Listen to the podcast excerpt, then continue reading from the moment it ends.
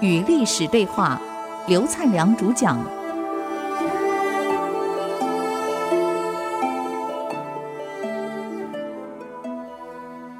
我们回来继续与历史对话，我是刘灿良。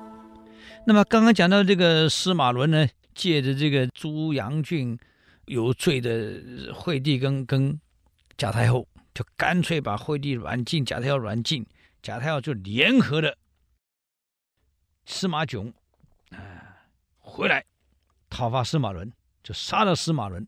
那么司马炯呢，就取得领导地位了啊。一旦取得领导地位呢，你就应该谦虚，好好把国家管好。结果不是骄狂的不得了，又冲到杨俊的腹侧，大建宅地，啊！可贾兰妃说不行啊，怎么这样子？又联合了司马冏讨伐，啊！那讨伐完了呢，这个联合的这个这个司马懿讨伐，就把司马冏给抓了，啊！又被杀了。司马冏呢，被杀以后呢？讨伐他的这个司马懿呢，又一样的腐败，就换司马懿来讨伐你了，就这样轮流讨伐来讨伐去，杀来杀去，杀到最后，司马家的势力杀光了。这个时候，连最后连惠帝也被杀了，贾南风也被毒死了。贾南风被毒死才三十八岁呀。匈奴的降将叫做刘渊。在西晋拥有兵权，那看你们这兄弟杀来杀杀杀到最后也没什么实力了，他的部队军事力量保留了，就以他的部队再号召胡人部队结合起来，干脆反了。原来是降将，现在反了。那么既然我叫刘渊，反了以后打他旗号，打什么旗号？大汉，我要复国。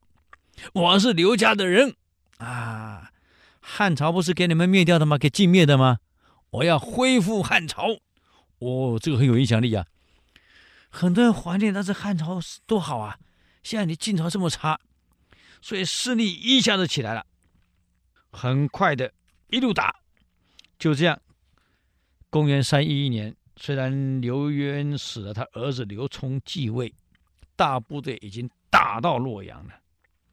但是惠帝死了，怀帝继位，怀帝被俘虏，啊，那么又扶佐个汉明帝出来，我们这个这晋明帝出来，我们不去管他，我们来看看这段对话很有意思啊。这个刘聪呢，在逮捕了晋怀帝以后，因为晋朝亡了嘛，他把晋怀帝抓来问他，他说：“你们司马氏都是兄弟，还是伯叔关系？”叔侄关系，你们为什么要自相残杀呢？啊，自古以来最悲哀的就是兄弟鬩墙。为什么你们会兄弟骨肉相残到这种程度呢？你看这个晋怀帝回答的真有意思啊！皇上，因为刘聪继位了嘛，即帝位嘛，国号大汉嘛，又恢复汉朝了嘛，所以他这样回答皇上。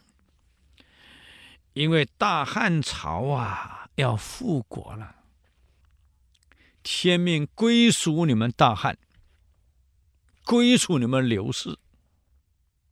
那么天命既然归属你们刘氏，那么我们司马氏挡在这里，你们怎么可能会恢复呢？所以，我们司马氏为了陛下您江山的恢复，我们只好自相铲除。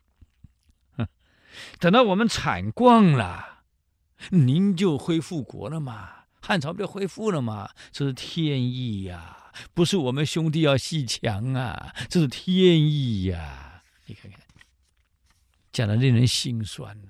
从司马氏灭了这个篡位魏国，三十年后灭了吴国，真正统一中国，到亡国一共是五十二年。你减掉当时篡位嘛，你晋朝成立，可是中国没统一啊。到灭掉东吴后，你才统一，那是三十一年后的事儿。那我们算一算，五十二减三十一，你真的统一中国不够二十年。怎么二十年就亡国了呢？啊，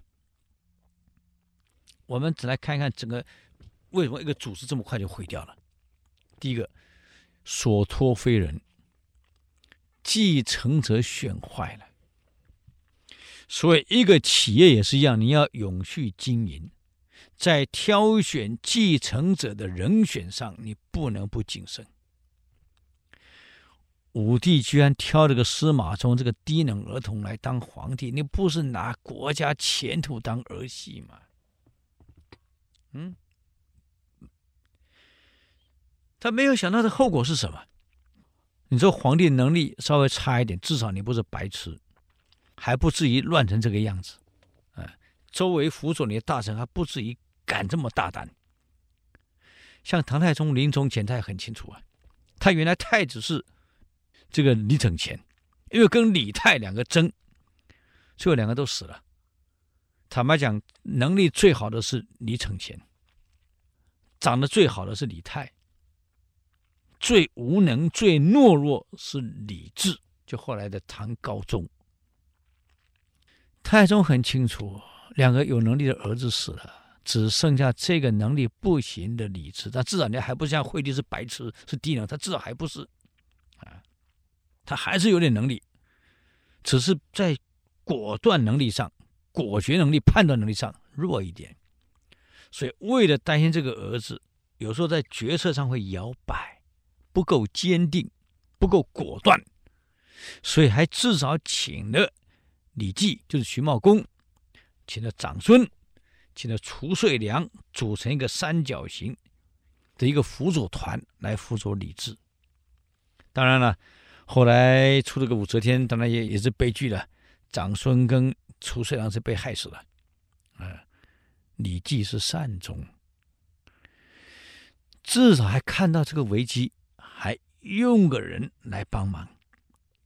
可是至少啊，不管怎么样，唐高宗虽然这个人懦弱一点，这武则天能力很好哎。你贾南风没有能力又残暴，武则天说说他这是狠一点，说能人能力很好。啊，我举一个简单的例子，贾南风风不如武则天的地方。唐朝从建国到高宗边疆战争从来没有失利过，可是到了唐高宗的时候，边疆新疆的战争跟大食人的打仗输了，丢了几个据点，四个大将被召回来，高宗非常生气。从我高祖建国到现在，边疆战事没有失败过。可你们就丧权辱国呀，打了败仗，丢了领土，啊，丢了我我朝天威，拿出去斩了。高宗坚持要斩这四个人。哎呀，当时说群臣都谏言不可以呀，这四个人对国家功劳这么大，打仗没输过，唯输一次又斩了，以后谁敢打仗？宰相讲不可以，当时争的最厉害的狄仁杰，当着皇上面前力争，啊，这个皇上非常生气啊，大骂狄仁杰：“狄仁杰，从你任谏官以后到现在，你跟我抗争过三百多次，我每次都有记录，你是故意的挑衅。”小心我连你都杀了！